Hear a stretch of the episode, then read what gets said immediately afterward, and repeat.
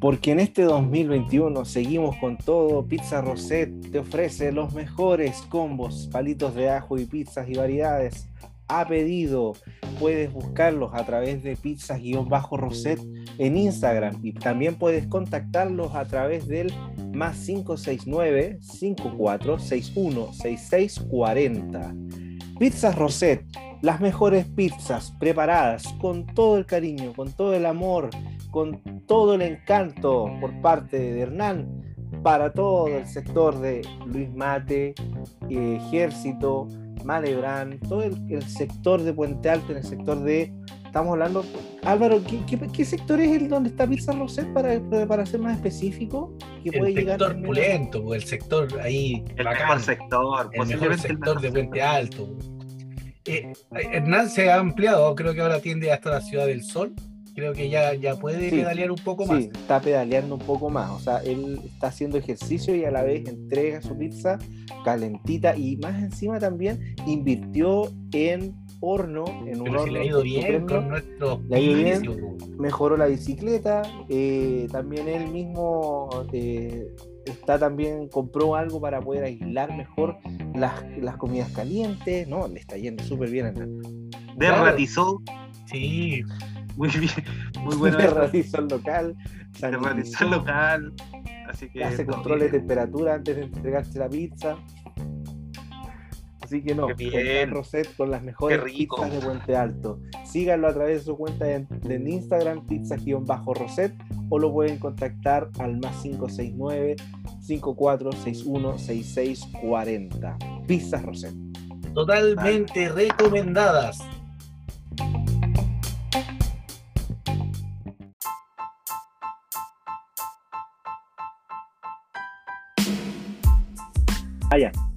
El recorrido. Ahí está, está grabando ya. Hola, buenas noches a toda la gente que nos esté escuchando hoy. Bueno, decimos buenas noches, pero puede ser buenos días o buenas tardes. Ah, así que eh, les damos la, bienvenida oficial a este nuevo programa de Distopía 84, donde tenemos a un nuevo eh, invitado, candidato a constituyente por el Distrito 12. Así que le damos la bienvenida aquí a Benito Garanda. Hola Benito, ¿cómo estás? Hola Álvaro, hola Danilo, un gusto estar con ustedes y gracias por esta conversación, por un agrado. Muchas gracias. muchas, eh, bienvenido. me ando trabando un poco. Bienvenido y también saludamos a Danilo que está acompañándonos esta noche. Hola Danilo. ¿Qué tal, eh, estimados oyentes? Buenos días, buenas tardes, buenas noches, no sabemos, pero eh, el, formato podcast da esa magia de poder oírlo en, los momentos más inesperados del día. Estamos acá en una edición ya eh, constituyente, por llamarlo de alguna manera, ya como lo hemos hecho en instancias anteriores, hemos entrevistado a candidatas y a candidatos a concejales por la comuna de Puente Alto, La Pintana, incluso Lampa, Talagante, eh, y ahora nos queremos dar, queremos dar el salto a una semana de las elecciones más importantes del último tiempo, eh, del Distrito 12, en el cual eh, precisamente el entrevistado representa a una de las listas, bueno, son 63 candidatas y candidatos que se presentan. Ahí Benito Aranda posteriormente nos va a contar un poquito las características que tienen en el particular la lista de ellos, eh, la lista que, que, representa en este caso, que son los independientes no neutrales, eh, que tienen aquí por lo menos la, letra, o independientes por una nueva constitución, letra Y B corta. Y ahí por lo menos Benito Aranda es la opción IB, Y B corta 44. Eh, eh, ahí para que también se hagan ya la idea eh, respecto a cuántas personas son. Son 63 candidatos, entonces hay el hacer como la bajada ya más concreta de quiénes son, qué hacen por la vida, al menos es muy difícil, pero pues, más encima son como nombre de placa patente, entonces hay que tratar como de asociarlo por el nombre o por el código, entonces hay una que otra. Eh, en este caso, el entrevistado de hoy es eh, una persona que ha estado muy ligado al ámbito social, fundador de América Solidaria, eh, también fue mm, tengo entendido que, fue presidente del, o que estuvo también director del Hogar de Cristo, es así el cargo, fue, fue director del Hogar de Cristo. Y em, al menos en este caso acá nos presenta una persona que es profesional psicólogo y tiene 62 años. Estamos bien con la edad, ¿no? Sí, bien. Estamos bien. Muy bien. algo hicimos las tareas, así que por lo menos ahí ya el resto yo creo que el espacio se lo damos en este caso al candidato Benito Baranda, candidato convencional constituyente, para que se presente, nos pueda contar un poco el distrito, eh, cómo ha sido también la experiencia, como una presentación inicial antes de empezar a conversar.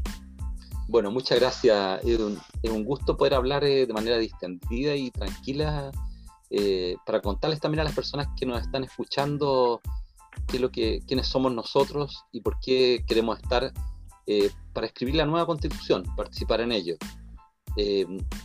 Llevamos mucho tiempo juntos, gran parte de las personas que estamos en esta lista de independientes no neutrales en todo Chile. somos eh, unas 6.000, 7.000 personas que nos fuimos uniendo eh, producto de las redes de trabajo social que tenemos o de preocupación social.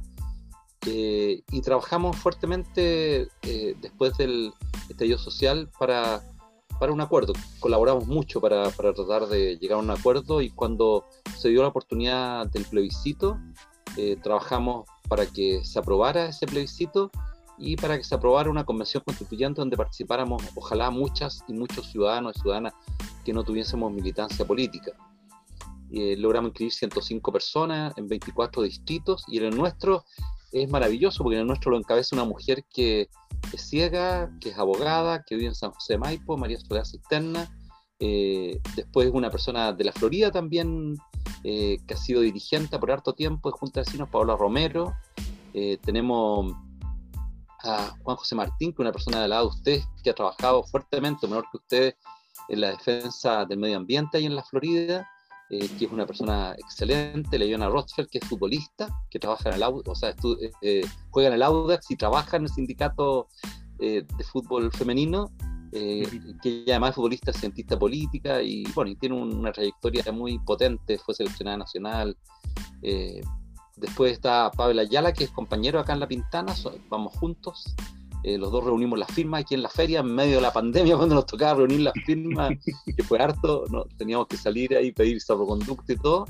Y finalmente lo cierra César Bárcenas, que, que es una persona de Puente Alto, que creó el portal de Puente Alto y que ha trabajado harto en microemprendimiento, y nosotros teníamos dos personas y esas dos personas que estaban en la lista éramos ocho. Al final una de las personas se retiró y la otra persona le vino COVID, así que al final tuvo que salirse también. Y César estaba solito y la gente que nos coordinaba, que voluntariamente nos ayudaba, nos sugirió meterlo a la lista. Eh, eh, para que no se quedara fuera, porque había juntado firmas, pero no las suficientes, y e ingresó a la lista, pues sí que es un agrado tenerlo y hemos hecho buenas migas ahí todo este grupo. Y la idea principal, ¿no es cierto?, es poder llegar a la constituyente y poder aportar eh, lo que hemos aprendido en la realidad. Bueno, yo he trabajado principalmente, ¿no es cierto?, con niños, jóvenes, adolescentes, he trabajado también con un grupo, otro grupo de edad de personas, eh, especialmente en el hogar, los 30 años estuve en el hogar y los 20 años como director social. Pero claro, mi, mi experiencia mayoritaria con mi esposa Lorena ha estado focalizada en niños, en jóvenes, niños, adolescentes y jóvenes. Ese, y, y bueno, me ha tocado participar en la elaboración de hartas políticas públicas, en la discusión de muchas políticas públicas en el ámbito de, la juventud, de la adolescencia, de la evasión de pobreza eh, y de vivienda. Así que eh, estoy muy feliz de poder estar eh, participando y de poder estar escuchando, escuchando a mucha gente. hoy día me recorrí un tour donde me que conversar en varios pasajes con personas por el sector de la calle Coquimbo, hacia el Cuña Maquene, hacia el poniente, eh, y la verdad es que, bueno, son mundos tan grandes y distintos y gente tan maravillosa ahí, porque uno no había tenido la oportunidad de conocer ni de, alternar con ellos. Bueno, Benito, dentro de todo este real ¿verdad? De, de conocer el sector, de conocer la gente, de conversar con ellos, ¿qué, qué es lo que más le ha impactado? ¿Qué es lo que piensa usted que, es lo que más lo está llenando y lo sigue motivando para ser un constituyente? Bueno, lo que me llena mucho es el amor por nuestro país, el amor por la gente de nuestro país. Y, y bueno, nunca es suficiente el amor que uno tiene por los demás, nunca la gente dice, claro, yo amo mucho a los demás, yo, yo siempre digo, yo todavía amo poco a los demás. al prójimo. No, no lo amo mucho, lo amo poco. Eh, pero hoy día lo amo más que lo que lo amaba hace 6, 7, 8, 10 meses atrás. Eh, y, más personas han entrado en ese ámbito también de amor, porque cuando uno va conociendo personas, va estableciendo vínculo con esas personas, se va metiendo en su vida, eh, claro, a uno lo va conmocionando interiormente. Entonces, yo creo que eso es, lo segundo es entender quizás con mayor profundidad cada vez más también eh, que los dolores en las sociedades son transversales. O sea, si, si, uno tiene un hijo que consume droga, viva donde viva, es un dolor tremendo, un dolor tremendo que un hijo sea adicto, ¿no es cierto? Una hija. Eh, si el día de mañana se suicida o es asesinado a un hijo de uno, el dolor es igual, el dolor es un desgarro tremendo. Entonces, si los dolores son, los vivimos desde el punto de vista existencial de manera tan profunda todos los seres humanos, deberíamos acompañarnos a esos dolores mucho más de lo que nos acompañamos. Y deberíamos estar más cercanos a esos dolores. Porque eh, cómo nos cuidamos entre nosotros y aminoramos los efectos de esos dolores. Eh, podemos llevar junto las cargas, ¿no es cierto?, de esos dolores, pero también las alegrías de ir superando esos dolores. Y lo tercero es que me, me impacta mucho y me ha impactado más ahora todavía.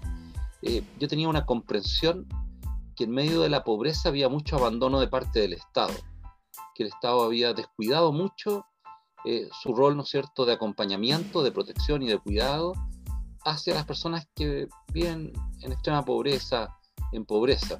Es algo que, experimento hace mucho tiempo.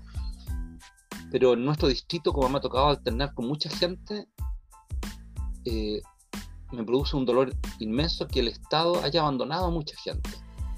Que ese, esa tarea que le, le, entregamos ¿no es cierto? al Estado y le decimos, eh, ayúdanos a protegernos, a cuidarnos entre nosotros, el Estado no ejerció ese rol. Entonces dejó que la ciudad se armara de manera desarmada y no inclusiva, ¿no es cierto? Muy segregada y muy excluyente.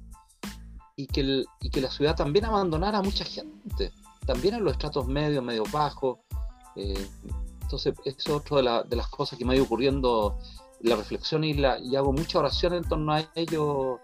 Eh, y muchas veces termino cuando una persona me habla, lo que una, una persona ahí eh, cerca de la casa, ¿no es cierto?, del antiguo pre-noviciado, pre-seminario que había ahí en Gabriela con mi cuñada Maquena, me tocó una señora que me, me, saludó con mucho cariño de la parroquia. Estamos en plena pandemia, yo tengo salvoconducto para salir, entonces me quería ofrecer algo, le dije que no podía.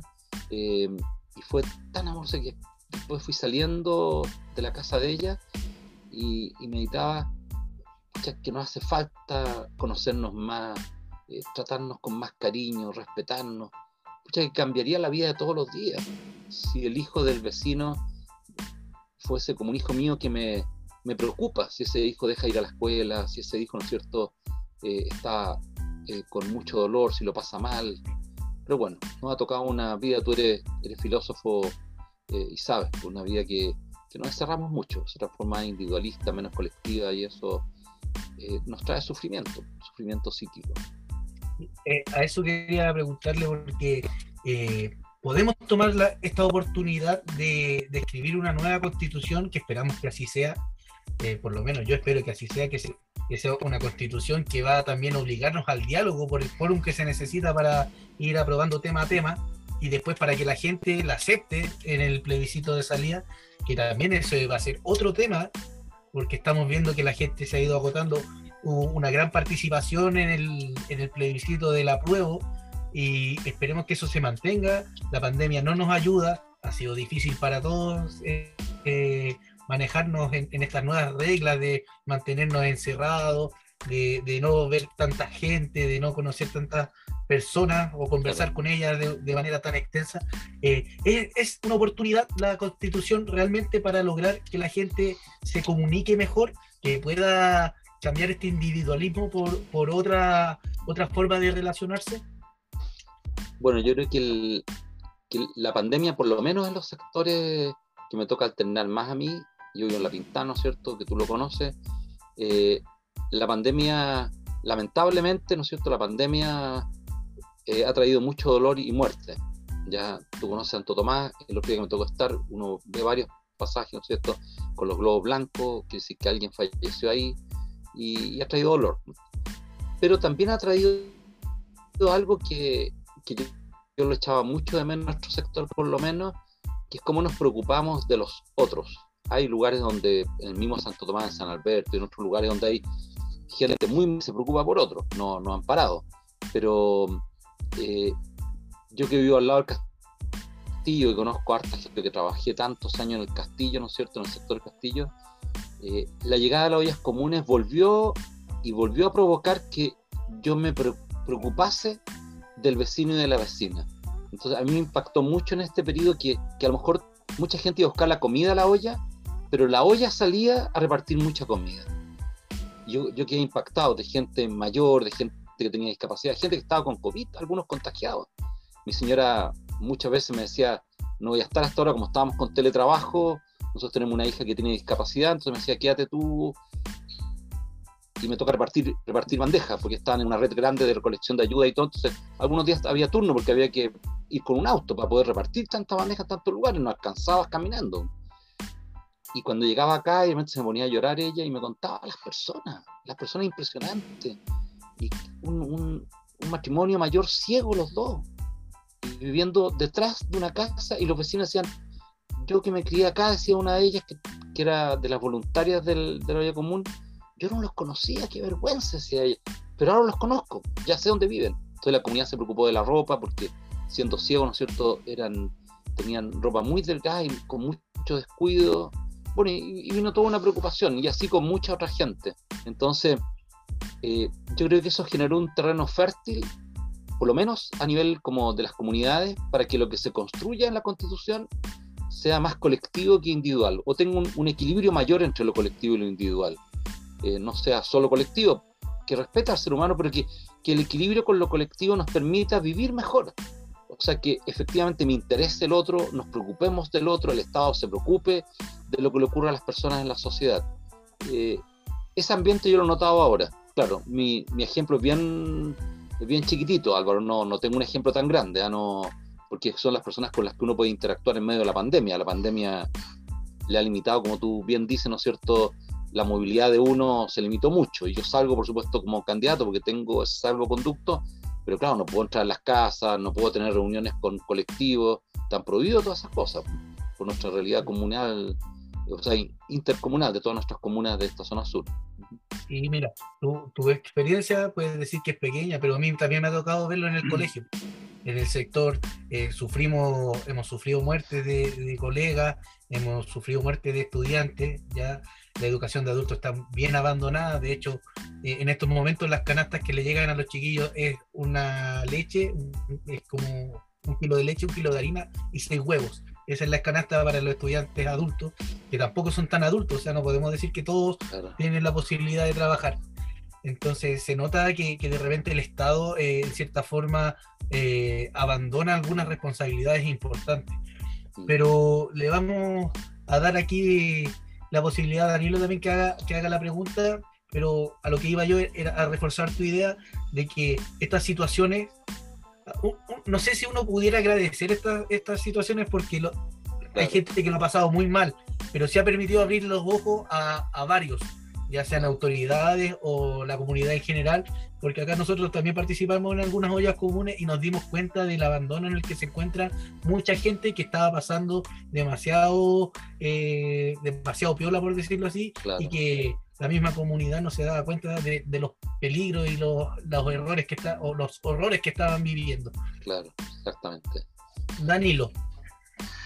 Eh, es lo mismo que estaban conversando desde las políticas públicas, pero también, bueno, es una reflexión que se da como una constante respecto a la, a la discusión que existe actualmente o a la esencialidad que tiene la política como tal, independientemente de adherir a un sector o no. Eh, hemos visto que en este caso hay una necesidad tremenda por parte de, de, un clamor que desde el 18 de octubre también se acentuó aún más con respecto a la preocupación por la persona y que se sienta quizás como eh, la, política o la praxis política en favor de las personas. Pero, ¿cómo, cómo lo ve usted? eh, respecto a, al escenario actual que tiene esta praxis política? ¿Ha cambiado el rumbo? ¿Usted percibe que hubo un, antes o un después? ¿O quizás como también el diagnóstico que, usted percibe desde el punto de vista no solamente como candidato, sino que también como una, una voz autorizada de alguna manera en temáticas muy relevantes para el sector más, en este caso, más desprotegido que hemos vivido, que hemos visto también en la sociedad. ¿Cómo lo ve usted? Bueno, yo creo que la práctica de la política desde los partidos políticos ha tenido muchas dificultades eh, en los últimos 20 años en Chile. Tuvo 10 años, yo creo que de gracia con el retorno de la democracia, pero después de esos 10 años de gracia eh, fue teniendo un deterioro progresivo. De hecho, los partidos no tienen muchas raíces territoriales, por lo menos en nuestra comuna, no es que tengan, ¿no es cierto?, una organización territorial. Y claro, las democracias requieren de partidos, requieren de partidos políticos eh, diversos, ¿no es cierto? Eh, y que esos partidos puedan dialogar y puedan llegar a acuerdos por el bien de todos nosotros. Nos pueden representar a cada uno de nosotros, ¿no es cierto?, esos partidos. Eh, la política y trabajar en la política para aquellos que tienen vocación, aquellas mujeres y hombres que tienen vocación, es una, bueno, el punto de vista de mi fe, ¿no es cierto?, de la fe que yo sigo, es una expresión de santidad, o sea, tú, tú te abocas a servir a otros a través de la política, como lo puedes hacer a través de reparar zapatos, ¿no es cierto?, el día de mañana, o de educar, ¿no es cierto?, la estructura escolar, o de hacer periodismo a través de los medios de comunicación. Eh, es, es, muy importante la política. Eh, seguramente van a haber otros modos de gobierno el día de mañana, pero hoy día tenemos la democracia que se basa en partidos políticos eh, y los partidos políticos, bueno, fueron perdiendo su cercanía con las personas, ¿ya? Con las comunidades. Y si tú ves, no sé si le ha tocado a ustedes, pero muchos de los parlamentarios que son elegidos nunca más los vimos, no se atreven a salir a la feria, no andan en la calle, no andan en la calle, o sea, no, tú no los ves en la calle, los parlamentarios y parlamentarias. Eh, a lo mejor alguno, alguno sale, pero tú lo ves poco, eh, porque además se fueron desconectando lo que estaba pasando en la vida diaria. Y son personas eh, que son de distintos partidos, no estoy hablando de un partido, y que inclusive pueden tener valores similares, porque tú puedes encontrar, eh, no sé, miembros de alguna iglesia cristiana, católica, alguna en distintos partidos, que tengan quizás alguna cercanía, y tú dices, ¿por qué esas personas de repente como que se olvidaron de que estaban para trabajar por otros y no para ellos mismos? Eh, esa reflexión, por supuesto, que a muchas y a muchos le ha venido con mucha fuerza el último tiempo, desde lo que ocurrió, ¿no es cierto?, en octubre del 2019, pero también, bueno, de lo que ha ocurrido antes. Eh, y, y, así como le ocurrió a los partidos políticos, le ocurrió a la política, bueno, le ocurrió a la iglesia, le ocurrió también eh, a, las fuerzas policiales, no sé, le ha ocurrido a tanto que las instituciones se han visto vulneradas, ¿no es cierto?, delegitimadas por acciones que en las mismas instituciones han ocurrido. No, no porque alguien ha venido desde afuera a destruirla, sino que la misma institución ha tenido dentro una práctica que le ha llevado, ¿no es cierto?, a perder valor frente a la comunidad. Y ese valor, bueno, se puede reconstruir. Si se pierde, ¿no cierto?, lo puede reconstruir. Los partidos tuvieron una oportunidad gracias a la Comisión Engel, donde me tocó participar, que era el volver a la ciudadanía para refichar a sus militantes. Y no aprovecharon esa oportunidad, porque se le puso como condición que lo hicieran con la clave única o ante notario, que era lo lógico, eso hicimos nosotros eh, para reunir las firmas, a cada uno de nosotros para eh, poder inscribirnos, tuvimos que reunir las firmas con clave única o ante notario y las reunimos. Algunos no las reunieron, pero bueno, las reunimos muchas personas a la lista independiente. Eh, y los partidos al final vulneraron eso, llegando a un acuerdo de que bastaba la fotocopia del carnet. Bueno, ¿y qué ocurrió con la fotocopia del carnet? Al final los partidos no salieron a la calle a buscar gente, no estuvieron en la calle. ¿Qué significa estar en la calle? Que yo me ponga en los lugares y me exponga en esos lugares para que la gente me pregunte, se enoje conmigo, se descargue. Eh, y yo creo que ahora viene una nueva oportunidad para los partidos. O sea, si tú elaboras una nueva constitución, muchas personas se involucran y algunas de esas personas después quedan con ganas de continuar participando y encuentran en la política una vocación, bueno, una nueva oportunidad. Recluta gente nueva para que pueda representar a la ciudadanía. Eh, necesitamos revitalizar la política, pero para revitalizar la política necesita mucha ética. Y esta ética, bueno, es frágil hoy día, en todos los ámbitos, no solamente en la política, es frágil. Sí, eh, bueno, y aquí se da el fenómeno de los independientes, pues, si empezamos a hablar de qué cosas son políticas o qué es política, prácticamente todo es política. ¿ya?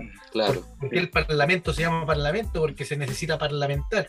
El tema de la conversación, llegar a acuerdos. Y, y aquí hay que destacar el tema de los independientes. ¿En qué sentido? Hay mucha gente que quiere participar en política, pero no es representada por los partidos. Entonces se queda eh, ajena a los partidos, no a la organización social, no a la ayuda eh, en la comunidad, no, en sus mismos trabajos, eh, o sea, las ollas comunes están generalmente organizadas por los mismos vecinos, juntas de vecinos. Entonces la gente quiere política, pero ¿qué política quiere? Ya están desencantados con la política que se ha manejado hasta el momento.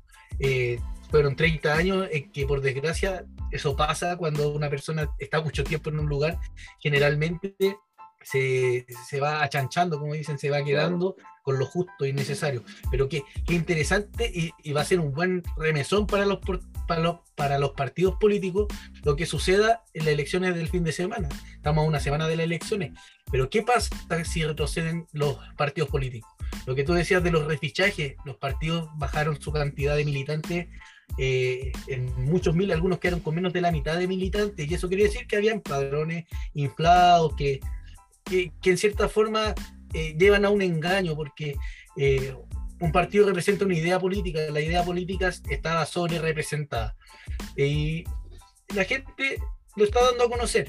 Y es interesante que la gente participe y que reclame, o sea, ¿por qué una persona no podría reclamarle a su representante? ¿Por qué no le podría criticar al diputado que eligió, que está legislando según lo que le dicen las ideas políticas y no lo que él esperaba que hiciera y que fue la promesa de campaña?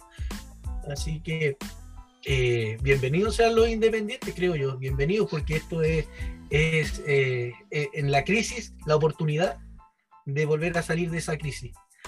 Eh, Danilo. Una perdón, perdona Danilo, una observación a los independientes. Los independientes, me gusta lo que dice Álvaro, porque no es que seamos, nosotros decimos independientes no neutrales, porque no es que seamos personas que tenemos una neutralidad, no es así. O sea, tenemos ideas políticas, porque yo que participaba en política pública, en discusiones de política pública, si alguien me busca, ¿no es cierto?, en Google, va a encontrar un montón de ideas políticas. Eh, mm. Hay personas que, por supuesto, pueden participar en partidos políticos, tienen esa vocación. Y yo digo, no pierdan los independientes, sobre todo para la construcción de la nueva constitución, tú necesitas muchas personas que vengan del mundo social, cultural, eh, religioso, no sé, que tengan muchas experiencias vitales que puedan enriquecer esa constitución, porque algo que va a afectar el presente, pero va a afectar mucho el futuro. Entonces, yo creo que eh, no necesitamos solo las personas que tengan alguna militancia o partido político. No es contra ellas o ellos, sino es que es justamente por ellas y por ellos. Si efectivamente quieren la política, necesitamos una constitución abierta, muy abierta, donde participe mucha gente y que después ese plebiscito de salida, ¿no es cierto?, tenga una amplia mayoría de aprobación. Perdón. Y, y en ese sentido, no, no, está súper bueno, porque obviamente que nos eh, abre eh, quizás ideas respecto desde ese punto, cuáles serían como las propuestas que podrían garantizar un poco más este ámbito, quizás como muy, que, que nosotros, para nosotros quizás como un mundo más, que a lo mejor usted receta, quizás nosotros también adherimos, más un mundo de la fe, más, más creyente, como propiciar quizás estos encuentros, estos diálogos. ¿Cómo se puede propiciar también esto desde la redacción de, de, esta nueva constitución o cómo podría también quedar bien sentado también a través de, de, de esta voluntad, a través de esta Carta Magna? ¿Cómo, ¿Cómo también usted lo percibe o quizás también los horizontes que hay para poder garantizar esto para nuestras futuras generaciones? Que claro. lo mismo que usted habla, o sea, en este caso la, la diferencia que hay entre la política, el ser político y la calle, que hay como una, una abismante diferencia y que, que, también nos lleva como también a poder pensar de que es parte también de un síntoma que hay un descontento hacia las autoridades o hacia también la praxis política o lo que hemos también conversado, como lo ve también usted desde el punto de vista de, de garantizar este diálogo o este encuentro. Claro, la, las instituciones en general, bueno, sabemos, ¿no es cierto? Y lo, lo hablábamos antes, antes estaban sufriendo. Y la única manera de revitalizar la institución en la que yo conozco, la que me ha tocado a mí trabajar, es volviendo a vincularnos con las personas. Eh, tienes razón en decir cómo revitalizamos ese diálogo para que las personas se revinculen. Le pasa a las iglesias, ¿no es cierto? A la iglesia católica, le pasa también a los partidos políticos, le pasa al, al, actual gobierno, al Estado en general, le pasa. Y también me imagino yo a otras organizaciones eh, que son cercanas al Estado que han tenido también crisis eh, parecidas a esta en el tiempo. Y yo creo que el, primer paso es que tú vuelvas a contactarte con las personas, te dé el tiempo de escucharlas, de escucharlo, que después se transforme en diálogos permanentes. ¿Cómo eso lo puede hacer eh, este proceso constitucional? Es que en el reglamento de la discusión, ¿no es cierto?, constitucional, cuando se llegue y las personas que queden en la convención discutan ese reglamento, aseguren, como ha ocurrido en otras partes del mundo, vehículos de participación permanente de la comunidad. ¿ya? Eh, y eso hay muchas, el programa de la Nación Unida para el Desarrollo en Chile eh, hizo un documento donde puso las experiencias de participación que habían ocurrido en otras partes del mundo en la construcción de una nueva construcción y resultaron bastante bien, las tiene evaluadas allí y es muy, muy bueno, ¿no es cierto?, lo que hay es porque es un insumo eh, que puede ser bien tomado para armar el reglamento. lo segundo es que tiene que ser una, una convención que esté abierta a que todo el día la pueda mirar la ciudadanía pueda mirar las conversaciones que se dan, las discusiones, las argumentaciones. Eh, puede haber gente que a lo mejor va a tener el tiempo, se quiere dar el tiempo de estar conectado permanentemente porque entiende que este es un momento histórico para Chile y que quiere saber lo que está pasando allá adentro. Bueno, y lo tercero es que yo considero que hay grupos particulares de personas que han sido más eh, aplacados o que tenemos mayores dificultades, que tenemos que ver la forma de generar con esos grupos un contacto permanente y estable. Eh, al menos hay tres grupos que a mí me preocupan mucho. Uno son los niños, niñas, adolescentes, ¿no es cierto? Otros son las personas que tienen discapacidad y por último las personas mayores. Los pueblos originarios son integrados a través, ¿no es cierto?, eh, de los escaños reservados, pero en estos casos, eh, si esas personas no tienen una participación activa como, como, grupo, las personas mayores, las personas que tienen discapacidad, los niños, niñas y adolescentes, va a ser muy difícil. Y ya hay varios proyectos de participación de niños, niñas y adolescentes. De hecho, yo era uno de los partidarios de bajar la edad de votación a los 14, solo por esta vez, por la constitución, porque esta es la constitución que le va a afectar eh, radicalmente a esas personas, radicalmente.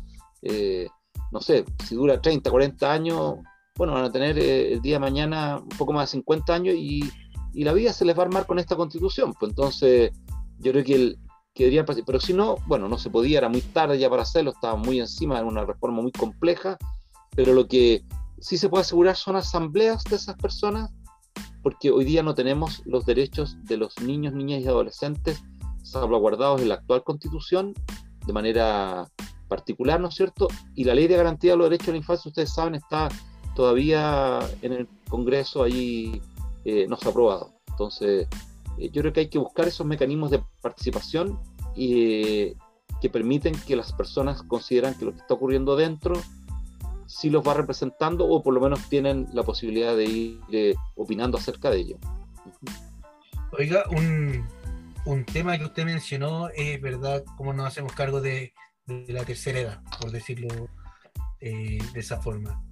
¿Cómo podemos ser capaces de garantizar como Estado eh, el bienestar de las personas una vez que cumplen eh, su periodo laboral. ¿Cómo hacemos que estas personas que, que, llegan a una edad para descansar después de entregar su vida, y sabemos que muchos trabajos realmente le quitan la vida a veces a, estas personas, ¿cómo hacemos para que no pasen necesidades, para que sean atendidos con dignidad? Bueno, las personas eh, que tienen mayor edad de las conversaciones que he tenido, no, no puedo generalizar en lo que voy a decir, he leído harto sobre esto y hay estudios sobre esto, pero quiero hablar de lo que he escuchado en este tiempo, ¿no es cierto? En este más, un poco un año, un poco más, aquí en el distrito, hay dos ámbitos donde sienten una fuerte presión en su vida y sienten, ¿no es cierto?, que la vejez pasa a ser como una carga. Uno que el ámbito de, de los ingresos para tener un cierto bienestar material, ¿no es cierto?, tranquilidad, y el otro que es el de la salud. ¿ya? Eh, y yo en las conversaciones que no le explicitan ellos y ella, agregaría uno tercero que es el ámbito como más afectivo espiritual, que es, cuál es la vida que tengo yo con los otros. A veces hay personas que están muy solas, que no los visitan y que no participan de un grupo de personas mayores o de otras personas eh, independientes del credo, ¿no es cierto?, en algún credo religioso o alguna actividad cultural. Pero los dos primeros que lo manifiestan mucho, bueno, la constitución yo creo que tiene que trabajarlo fuertemente. Yo por lo menos considero que tú nunca deberías entregar como Estado una pensión inferior al salario mínimo, ¿ya? Eh, y deberías fijar ese umbral. Alguien me dirá, Benito, es imposible hacerlo ahora. Bueno, pero definamos que gradualmente vamos a llegar a eso. Pongámonos de acuerdo entre nosotros, porque implica que a lo mejor ustedes dos y yo vivamos con menos recursos para que otros puedan vivir con un poco más de recursos, viviendo ellos con mucho menos recursos que nosotros, ¿no es cierto? Entonces, uno, la, la, sociedad se pone de acuerdo y dice, vamos a pagar más tributos, vamos a tener a lo mejor remuneraciones que sean más acotadas, no sé.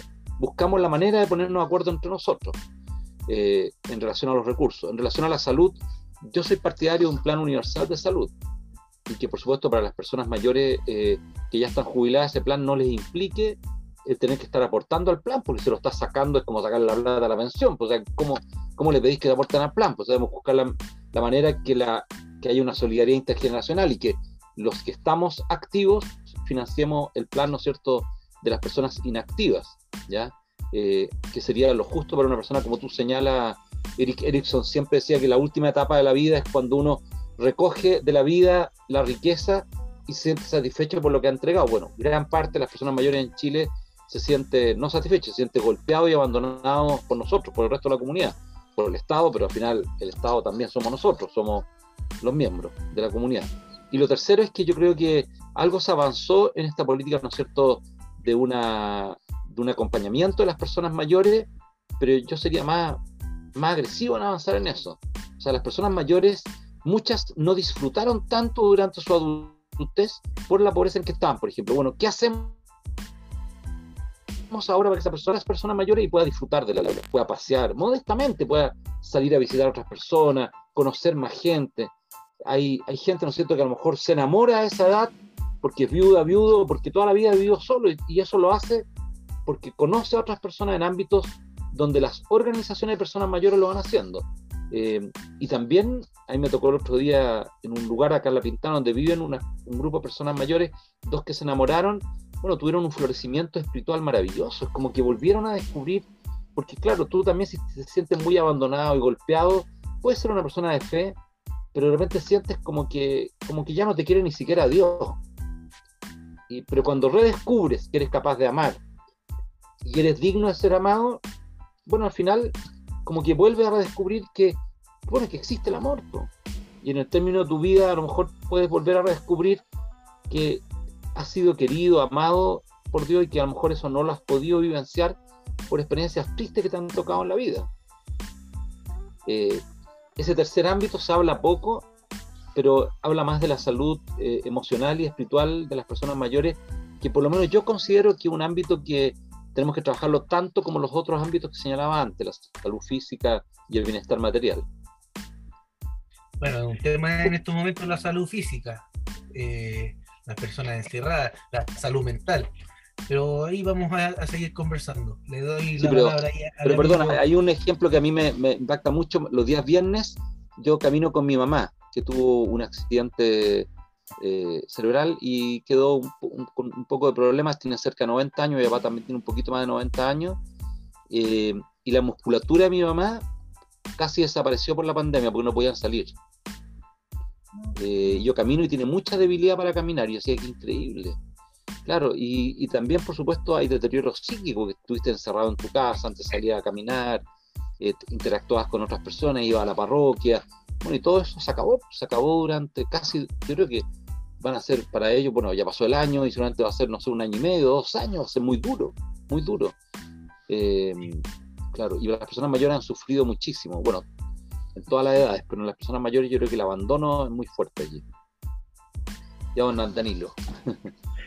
Eh, bueno, era un tema muy interesante porque habla también respecto, hablamos de salud mental, salud física, pero hay algo que, a lo mejor también eh, nos hace pensar respecto a lo que nos mueve o a lo que mueve a muchas personas en especial, puede ser también dentro del ámbito espiritual. Eh, ¿Cómo usted percibe la realidad, bueno, es como la pregunta que Padre Hurtado en un momento hacía respecto si Chile era un país católico, en especial ya ha pasado mucho tiempo, pero en este caso vamos a tener que volver a preguntarnos, pero ¿Chile es un país creyente? ¿O Chile es un país que, que, también volca desde el ámbito espiritual, ya sea en las distintas expresiones? Eh, como también a propósito de las experiencias que le ha tocado recorrer y también socializar y compartir ¿Cómo lo percibe usted? ¿Cómo, ¿Cuál es también su radiografía respecto a este tema? bueno, hay personas que a uno le abren los ojos en torno a esto. Yo soy una persona creyente, creo que eso es extremadamente importante, por lo menos nuestra vida con mi esposa eh, es extremadamente importante. Eh, y he tenido el contacto con personas, hombres y mujeres, que así lo han manifestado. Una de las personas eh, mapuches de acá, una mujer, que nos tuvo en su ruca y, y, nos habló, ¿no es cierto?, de esa riqueza. Eh, pero también me tocó con Alfredo Sfeir, eh, que también me enseñó mucho acerca de esto, ¿ya? Y eh, me tocó el día sábado estar con él y he estado leyendo, porque lo admiro mucho a, eh, a Gastón Soulet el último tiempo, ¿ya? y bueno, falleció hace poquito Humberto Maturana. Y, y me, me conmueve también escuchar y, ver la profundidad con, que nos habla Patricia May, eh, que habla de, esta necesidad espiritual. Todas esas personas que he nombrado y muchas otras, ¿no es cierto?, que no he nombrado y que me han afectado y me siguen afectando mi vida, no, nos dicen que el desarrollo humano eh, no se puede limitar a lo material, sino que tiene que abrirse a lo espiritual, si no, no hay desarrollo integral. Y que si se niega la espiritualidad, al final eso genera un profundo daño a la humanidad. Y por eso, ¿no es cierto?, uno llega a la conclusión de que la crisis humanitaria en el fondo es una crisis de humanidad eh, y de, cómo nosotros nos vinculamos entre nosotros, nos respetamos, nos tratamos. Eh, un poco esta humanidad, ¿no es cierto?, que todavía tiene que ser construida, ¿no es cierto?, como nos decía Gabriela Mistral.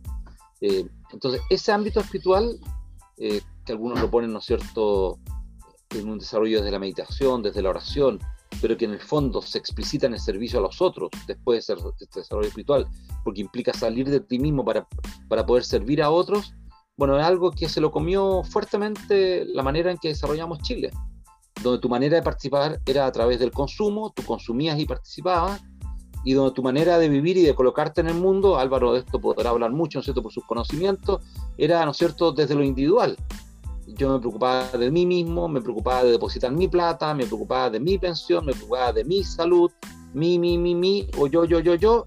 Y al final, eh, bueno, comenzamos a perder ese ámbito donde se explicita fuertemente lo espiritual, que es cuando tú llegas a amar y a vincularte con otros. El gran arquitecto Gaudí, cierto?, que hizo parte y al final diseño final de la Sagrada Familia, la Basílica allá en, en Barcelona, decía que primero había que poner el amor y después la técnica. Si tú eres periodista, profesor, psicólogo, ¿no es cierto? Si tú no pones el amor, bueno, es difícil que esa técnica haga florecer la humanidad que ha sido aplacada al otro lado porque no recibió estudio en el momento que lo requería, no recibió compañía o porque efectivamente tuvo grandes sufrimientos en el lugar donde se crió. ¿ya? Eh, entonces, esa espiritualidad va fuertemente ligada al amor gratuito y ese amor gratuito, algo de lo que nos desarrollaba con tanta profundidad Humberto Maturana, ¿no es cierto? Pero que desde el punto de vista de la fe, Gastón Soluet se mete con una fuerza demoledora en las últimas conversaciones, a pesar de su edad, de su edad nos vuelve a conmocionar cuando nos habla de la espiritualidad también y de la cultura, ¿no es cierto?, en el mundo mapuche, en, estas conversaciones de este último tiempo, bueno, tú te remueves interiormente, eh, pero hay una negación de eso. Y la negación es que eh, yo recurro a la parte espiritual como puedo recurrir, ¿no sé, a comprar un bien, eh, como puedo recurrir a, a, tener una posesión material. Eh, y yo me, me, conmuevo y me tocó hoy día justo una conversación con una persona muy cercana que emitía juicios lapidarios contra otras personas, pero muy duro, muy duro, y una persona extremadamente creyente. Yo decía que increíble, su vida espiritual no logra conectar viendo las lecturas también del Evangelio hoy día, no logra conectar con ese amor que es el que tenemos que eh, manifestar desde esa vida espiritual, porque si no, al final, ¿no es cierto?, una vida espiritual que, que, a lo mejor puede caer en el mismo yo, yo, yo, yo, yo, y no es que tú salgas de ti mismo para poder desarrollar esa vida espiritual, sino que te vuelves a encerrar en ti mismo y te inventas el cuento de una vida espiritual inexistente, ¿ya? Eh, con la profundidad que debería ser. Eh, esa vida espiritual, eh, yo creo ahí, Danilo, que no la educamos, no, no trabajamos. Yo pensaba el otro día, eh, ¿cuántas personas, por ejemplo, saben hacer oración, han hecho oración desde pequeño? No repetir rezos, sino oración, meditación, contemplar la realidad, discernir a partir de la realidad. Ahí ahora seguramente tiene harto conocimiento, el discernimiento, ¿no sé, todo eso yo creo que nos cuesta mucho, porque ¿qué es lo que privilegias tú? Que sepa hartas matemáticas, que sepa harto lenguaje, pero más o menos historia, poco filosofía. Eh, fíjate, tú dices, pero qué insólito, si el ser humano no es matemática, no es solo lenguaje, eso es una parte, una parte, una pequeña parte. Si tú lo ves desde el punto de vista como de la integralidad, del, ser, ser humano, es una parte, inclusive puede ser una persona que tenga mucho conocimiento en las matemáticas, pero que tenga un discernimiento ético muy precario, que sea una persona que tenga a lo mejor un desarrollo de su conciencia moral eh, de preescolar, no sé, o de, perdón, prepuber, y que a lo mejor tiene un doctorado, eh, o que es capaz de inventar algo para matar millones de personas, y que un científico, ¿no es cierto?, tremendo científica, pero en el fondo su juicio ético es, es un juicio ético eh, muy precario, bueno, esa espiritualidad hoy día no, por supuesto, no está de moda, no está en boga en Chile, eh, ni en muchas partes del mundo, y tu espiritualidad la vinculaste a los, a los bienes materiales. Tengo el bien y soy feliz. Pero la psicología dice que tú obtienes este bien, que te gustó mucho, ¿no es cierto? Lo tienes, te seduce el bien, pero cuando ya lo tienes pierde su poder de seducción. O sea, al final te va jibarizando, te va achicando como ser humano el bien. Te va succionando yo creo que te usurpa dignidad, digo yo, porque te usurpa parte de tu persona, tú no te das ni cuenta, porque pones tu dignidad en un bien, en el auto que tienes, la casa que tienes. Eh, yo digo, pero es insólito. Si por supuesto el bien es muy necesario, el auto, la casa, no, no niego eso, pero no puedes poner tu dignidad en juego allí. Eh, lucha por eso, pero si la pones en juego allí, bueno, te vas a ir achicando como persona, te, te vas, vas perdiendo esa vida interior y esa riqueza de vida interior, vas renunciando a ella es interesante ese punto de vista porque, eh, bueno, si hubiera que criticar el, sistema educativo, eh, podríamos estar toda la noche. El, tema, tengo un amigo que, Felipe, también participa aquí a veces haciendo el podcast. Él dice, bueno, si a ti te tienen que operar, ¿verdad? Tú vas donde un médico que atiende como en el siglo XIX, te vas a operar con él claramente la persona va a decir que no. ¿Qué pasa en educación? La educación pareciera que sigue pegada en el pasado. Seguimos siendo conductistas, seguimos viendo el, tecnicismo, ¿verdad? La prueba estandarizada. Y, hablamos de integralidad. ¿Y qué es la integralidad? ¿Qué se entiende como integralidad? Eh, algunos conocimientos bien, bien marcados y que cumpla con esto y él eh, logra lo mínimo que se le pedía. Cuando en estos momentos, por ejemplo, en la pandemia se dio otro fenómeno en educación que, se logró hacer un trabajo conjunto entre las diferentes disciplinas, donde el estudiante podía ah, eh, aplicar en, diferentes partes de su vida cotidiana una experiencia. Pero llegó diciembre y había que tener el resultado. Entonces había todo ese trabajo que se, que se elaboró durante todo el año, que costó mucho eh, instalar, tuvimos que volver a las prácticas anteriores. Y nuevamente perdimos de foco, perdimos el foco de la integralidad o sea, una persona tiene que tener una educación emocional, una educación espiritual, una educación física, si quieren, una educación académica, pero el ser humano no se puede eh, enfocar solo en una cosa porque castramos a, las generaciones, castramos a las personas. La educación de adultos se habla de la educación para toda la vida, pero sin embargo cuando se intenta instalar, eh, nos vuelven a llevar al ejemplo conductista, que no, que el resultado, que la nota cuando las personas que van a estudiar en este tipo de, recintos buscan otras metas, quieren sentirse vivos. Tener, yo a mí me han pasado varias anécdotas en educación de adultos. Yo he tenido en una sala al nieto, al hijo, al abuelo, y, eso es algo que, no, que nadie destaca ni sale en una, en una noticia, por ejemplo, se, se graduó de cuarto medio eh, en pandemia, una familia completa. Y eso no salió, y eso es maravilloso porque las personas realmente eh, ahí como que son felices, se les olvida un poco toda la miseria en la cual están inmersas y que los tratan de, mantener ahí, porque tampoco nos dan muchas oportunidades de pensar diferente. Yo he tenido alumnos, yo también trabajé en el Castillo, en el Liceo Simón Bolívar. Ya. Yo he tenido alumnos que no habían nunca cruzado la Alameda, por ejemplo, que no sabían qué había más allá de la Alameda que habían comunas del Santiago que ellos ni siquiera ubicaban. ¿Para qué decir Win, Paine? No lo conocían y que siempre eran discriminados cuando iban a un supermercado, los siguen los guardias, porque se visten distintos, porque hablan de forma eh, distinta, pero que en el fondo también es, contextual a donde ellos se, donde ellos viven.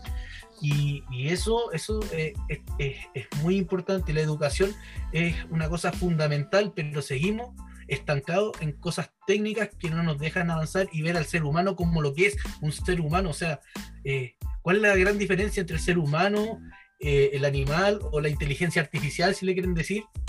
Es que el ser humano es consciente de las cosas que hace, es consciente de su vida, es consciente de su muerte. Eso no lo hacer una inteligencia artificial, por lo menos hasta ahora no lo ha hecho. Entonces, eh, e, eso tiene que cambiar. Si no, vamos a seguir replicando lo mismo y la gente va a tener que cometer los mismos errores y va a tener las mismas eh, depresiones y, las mismas frustraciones. Si, no avanzamos en eso, si no aprovechamos la oportunidad, vamos a estar siempre estancados. Claro, yo creo que ahí hay una de las cosas que, que, que me he dado cuenta hace mucho tiempo y, lo he estado reflexionando y pensando que tratamos que todos eh, sean formateados más o menos igual. Eh, y yo digo, pero si somos un gran puzzle, y tú eres una parte de ese puzzle, Danilo otra, ¿no es cierto? Bueno, la señora de ustedes son otra, Lorena, mi esposa también, y, y Lorena y yo no somos iguales. Yo provengo de una familia de 10 hermanos, ninguno de nosotros somos iguales, aunque no somos gemelos ni mellizos, no tenemos, pero si aunque fuésemos gemelos o mellizos, no somos iguales. Y tenemos distintas habilidades. Entonces, esas distintas habilidades, esas distintas capacidades y todo eso, las ponemos al servicio tú estudiaste lo que estudiaste, ¿no es cierto? Danilo también, yo también, eh, tengo, mis hijos han estudiado otras cosas, eh, entonces yo tengo que ocupar el espacio donde tengo eh, aquello que pueda aportar más a la comunidad, ¿ya? yo no le pido a un futbolista que está jugando hoy en Europa, que es chileno, ¿no es cierto?, que toque excelente piano, ojalá lo toque bien, o que sea seco para la química, ojalá que sea seco, pero no le pido eso, yo le pido que su gran habilidad, el don que tiene, que es dominar la pelota, no sé, eh, un deporte, lo haga muy bien, o que si juega tenis, no sé, todos los deportes, eh, todas las artes, eh, los conocimientos, el que escribe, el que escribe poesía, son vocaciones, yo escribo poesía, me encanta, pero claro, yo no soy un poeta, esa no es mi vocación.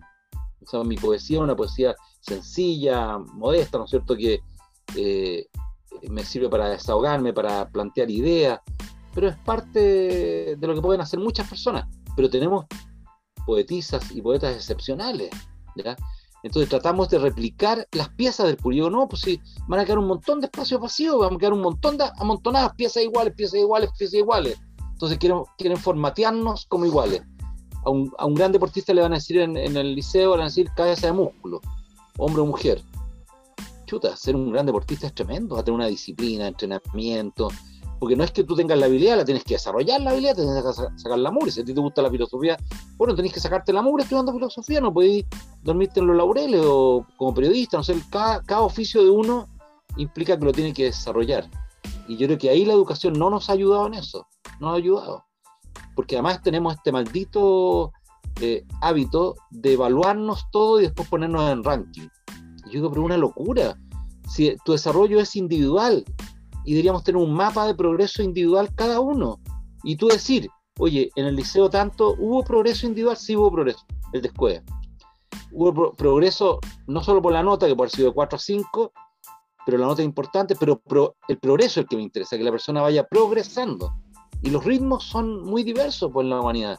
Las personas, algunos aprenden de manera más acelerada algunas cosas, pero en otras tienen menor habilidad, y así. Eh, y yo creo que la educación no ha sido muy buena. Algo de eso ha ido ocurriendo con las aulas colaborativas en Europa, cuando comienzan ya a trabajar en conjunto los alumnos y alumnas y no están compitiendo entre ellos. Yo he puesto como ejemplo lo que decía María Montessori, que es una psiquiatra infantil ella, que se metió harto en la educación, no sé, con el modelo Montessori, y ella decía que mientras sigamos educando para competir, vamos a educar para la guerra. Y que tenemos que comenzar a educar para colaborar. Porque si educamos para colaborar, vamos a educar para la paz, eh, para el desarrollo, para la inclusión de otras y de otros. O sea, si tú educas para competir, yo digo, no puedes meter personas que tienen discapacidad en una estructura escolar. le van a sacar la mure, o sea, van a quedar, su autoestima va a quedar por el suelo. Y ese es el modelo chileno. Trata de incluir a personas que tienen discapacidad y yo digo, pero si tú quieres incluir la diversidad en un aula, no, no tienes que seguir compitiendo. O sea, cuando tú entras al aula tienes que sentir que hay olor a oveja, olor a colaboración. Y eso no ocurre. Eh, y a mí, bueno, me duele mucho eso. Cuando te entregan premios de rendimiento, me duele mucho, me duele mucho porque siento que, que ¿por qué? O sea, las personas rinden de acuerdo al proceso que están. Una persona que ya no rindió mucho, pero en cinco años más va a rendir mucho porque va a ir comprendiendo más la realidad, tiene otra profundidad, tiene otro ritmo. Eh, pero claro, nos ponen a competir desde muy temprano. El, mismo caso que yo les mencionaba, o sea, cómo se ve que un curso, por ejemplo, en mi modalidad sea exitoso, eh, ya, cómo le fue en la PSU, pero tenía una persona, por ejemplo, que empezó a estudiar después de 20 años que no había tomado un cuaderno ni un lápiz y terminó feliz su año escolar y después le dicen, ya, ¿cómo veamos el éxito? No, a ver cuántos quedaron en, la universidad. Mm, no, hay cómo, no hay cómo, cómo sopesar eso. No, y un abuelo, el ejemplo que tú ponías, imagínate, llego a mi casa y mi abuelo se graduó conmigo. Mi abuelo que no había terminado la media. O sea, ¿qué le va a pedir la PSU? El abuelo se siente dichoso, dichoso. O sea, abraza a su nieto y dice, esto es maravilloso. O sea, me cambió la vida con esto. Mi, mi autoestima cambió, entonces mi posición frente al mundo va a ser de mayor esperanza. Y ahí, claro, eso no, eh, no, no, lo La inyección, la inyección de vida de estas personas adultas es, increíble cómo ellos se desempeñan y el esfuerzo que le colocan. Incluso, eh, bueno, yo he tenido varios abuelos con, con sus nietos ahí y también me ha tocado ver que el nieto le copia al abuelo. algunos detalles. Que la abuelita siempre está haciendo las tareas, está siempre y el nieto ahí copiando el cuaderno a última hora. Así, para que sigas preguntando. Sí, o sea, me llaman profundamente la atención, lo mismo que estaban hablando. En especial, yo estoy viendo el programa, el programa con que Benito Baranda en este caso se presenta, o el mismo programa que está en Cervel, eh, que también hace ver lo mismo que, que, hemos conversado respecto a que una nueva constitución comprometida con el derecho internacional de los derechos humanos, la niñez y adolescencia deben tener presencia importante, al igual que los adultos mayores y las personas con discapacidad por su grado de vulnerabilidad. Pero eh, bajo este mismo, este mismo párrafo hay un análisis que acá yo me estoy sorprendiendo. En Chile no está del todo desarrollado, de hecho incluso estamos al debe con respecto a un, hacia un proceso en el que garantice no solamente desde el reconocimiento, sino que desde el acceso o hasta incluso desde las mismas políticas que existen del ámbito educativo, en lo concreto desde el primer momento, ah, desde el jardín infantil, como también en los establecimientos educacionales, para posteriormente avanzar un poco respecto a las instituciones que, custodian o que garantizan esto. ¿Cómo, ¿Cómo, lo ve usted también desde el escenario y ya entrando ya como en lo que usted ha visto y en la experiencia y también los desafíos que podrían haber en este sentido frente a una eventual nueva constitución? Bueno, una de mis mayores preocupaciones, y me gusta esta pregunta que hace Daniel, porque una de mis mayores preocupaciones es constatar que ni tú ni yo escogimos dónde nacer, eh, ni Álvaro, ¿no es cierto? No escogimos, nosotros nacimos en un lugar, ¿ya? Y, nacimos en una determinada familia y en un determinado lugar. Y seguramente habían muchas desigualdades de origen con otras personas, del mismo barrio o de otros barrios. Eh, y le corresponde al Estado que esas desigualdades de origen se vayan achicando. No juzgarlas, porque yo no, no, no, entro en el juicio.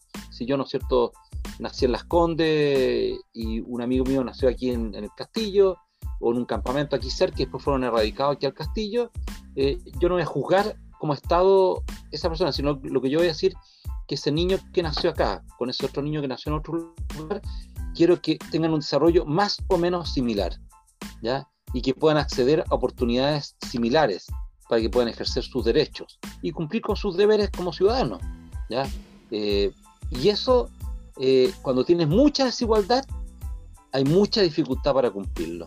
Entonces, la postura de independientes no neutral y independientes por una nueva constitución, eh, nuestra lista, ¿no es cierto? Y las listas en todo Chile, lo que postulamos es que el Estado tiene un rol preponderante en eso, como los países que admiramos nosotros que han logrado revertir esto y las personas deberían acceder tempranamente a lugares similares en calidad, eh, eh, no solo el acceso, sino que la calidad de eso que se entregue eh, le permite a esa persona desarrollarse. Y pongo un solo ejemplo.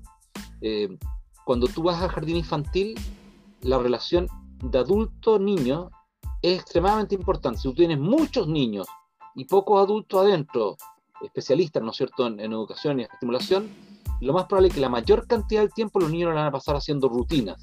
¿Cuál es la rutina? Ir al baño, lavarse los dientes, que todo eso está bien, pero también se aprende en la casa. Y van a pasar poco tiempo en un proceso educativo de estimulación, eh, para que estén, ¿no es cierto?, un nivel de desarrollo similar. Eh, esto hizo, fue un estudio, ¿no es cierto?, que hizo la Universidad de Harvard, los jardines infantiles del Hogar de Cristo, donde nos refregó esto en la cara con la cantidad de jardines, porque teníamos muchos niños con pocos educadores y educadoras. La relación era muy, era, era, de niños que imposible trabajarlo más a fondo para que tengan un desarrollo similar que otros niños que en otros barrios eh, sí tienen ese desarrollo, producto de lo que se entrega en la casa y por supuesto en la estructura escolar. Entonces, esa asimetría de origen tenemos que ir identificando dónde se manifiesta eh, e ir trabajando para que eso no le ocurra. Porque al final, ¿qué es lo que ocurre con la pobreza? La pobreza es una privación de libertad porque te impide a ti desarrollar tus capacidades naturales. Eh, y hay gente que me dirá, sí, Benito, pero yo salí adelante con mucho esfuerzo. Mira, todos salimos adelante con la ayuda de mucha gente. Y cuando alguien me dice, yo me hice a mí mismo, yo le digo, mira, no engañes mentira, es mentira. Ninguna persona se ha hecho a sí mismo. Muéstrame el espermio del óvulo que te hizo a ti. Y el espermio del óvulo, bueno, no son tuyos. Y ahí partió todo. ¿Fijáis? Entonces ahí yo digo que, que nos falta mucho todavía para tomar conciencia de cómo proveemos ese acceso universal, pero también la calidad del servicio que le entregamos particularmente en educación. ya, precisamente con esto ya queremos hacer ya un, cierre. Eh, ha pasado la hora volando. Sí, pues. Eh, y, nos fuimos, como diríamos así, en, la gira juvenil, nos fuimos en la hora, conversando en distintas temáticas. Eh, quedamos con gusto a poco, pero ha sido muy entretenido. yo con esto también quisiéramos ya cerrar este episodio, invitando en este caso a que los auditores, los oyentes de, este podcast Distopía 84, eh, que tiene un nombre bien ahí, que por lo menos Álvaro también nos puede dar después ahí como el cierre ya formal de lo que consiste para que se lo cuente Benito Baranda, que, que comprenda bien por qué se llama el, este podcast Distopía 84. Eh, este episodio ha sido un episodio bien marcado eh, por el tema constituyente eh, Benito Aranda representa la opción, en este caso, una de las 63 opciones que están en este caso representando seis eh, personas van a poder redactar, van a tener esta posibilidad de redactar la nueva constitución y por eso también a nombre de este pequeño proyecto podcast eh, agradecerle a Benito Aranda y este espacio eh, se lo vamos a dejar a usted Benito para que pueda ya cerrar, pueda invitar y también ahí pueda mencionar un poco lo que se viene durante esta semana, que ya es la última semana, los últimos días. Se cierra la, la, campaña el día jueves, tengo entendido, y bueno, en este caso ahí el espacio suyo para que pueda invitar y pueda darle un mensaje a la comunidad. Bueno, primero agradecerle a las personas que nos están escuchando, que lo van a escuchar, ¿no es cierto?, en la mañana, en la tarde, en el horario que puedan.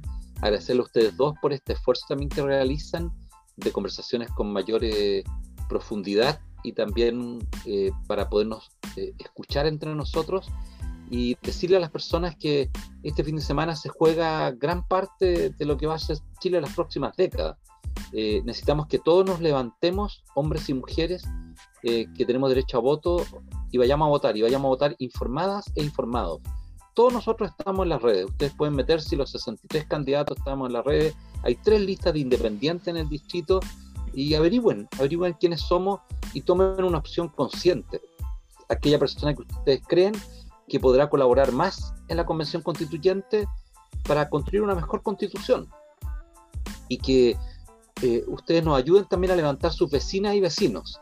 Hoy día en varios de los pasajes que me tocó estar ahí cerca de la calle con Kimbo, hablábamos, ¿no es cierto?, con algunos vecinos y vecinas y les decía, levántense, levántense ese día, voten, eh, por supuesto, por gobernador, gobernadora, por por el alcalde, alcaldesa, por, eh, por los, eh, las concejalas, los concejales, pero especialmente por las personas que, estamos postulando a constituyentes, porque eh, en, los en el próximo año vamos a tener uno de los trabajos más importantes que eh, van a ocurrir en Chile, que es que la ciudadanía va eh, a co-construir esta constitución. Y eso no había ocurrido nunca en la historia de Chile, nunca, no existe ningún momento en la historia que haya ocurrido.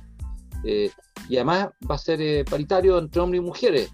Y además van a estar los pueblos originarios, nunca nos había ocurrido eso, nunca. Entonces, no nos farriemos algo que, que por supuesto necesitamos para Chile. Así que muchas gracias, pues. Todas esas características que, que nombra Benito, pareciera que Chile ya, ya dio el primer paso hacia el futuro. ya estamos siendo observados por el mundo con, este proceso. Claro. Así que agradecerte, Benito, por, la, por aceptar la invitación, primero que nada. Sabemos que, que no te sobran los tiempos. Es tarde, ya son casi las once y media de la noche. Eh, vamos a dejar bien clarito que hoy día es lunes 10, ¿o no? ¿Estoy bien en la fecha? Así es, sí, así es. si alguien escucha este programa después del, jueves, esto se grabó el día lunes 10 de mayo, así que estamos en regla. Muchas gracias. Esperamos que, te vaya bien en esta aventura, eh, independiente del resultado. Eh, esperamos quizás volver a invitarte en alguna oportunidad, quizás siendo constituyente va a ser más difícil todavía, pero esperamos contar porque eh, las palabras de la sabiduría nunca están de más. ¿ya? Y así como mencionaste a Maturana, a Zublé, sería bueno que, empecemos a conocerlos y, aprovecharlos antes de que se vayan. Bueno, Maturana ya se fue, pero es gente eh, es gente cercana, es gente chilena y muy sabia, y hay que, así como lo hacen los pueblos originarios, ¿verdad? Eh, hay que aprender de, los ancianos, porque son los ancianos los que nos, nos enseñan lo que necesitamos. Así que gracias Benito, que te vaya muy bien, mucho éxito en todo, y nos estamos despidiendo. Así Muchas gracias. Saludos a sus familias, a tu señora y a todos, pues. Chao. Sí, están atentos, están escuchando la primicia acá al lado del equipo. Van a estar agradecidas después de. Van a comprender por qué hemos trasnochado haciendo este podcast. Va a valer la pena, va a valer la pena. Muchas gracias. Muchísimas gracias. Listo, chao, chao, gracias. Adiós. Chao. Un gusto. Nosotros nos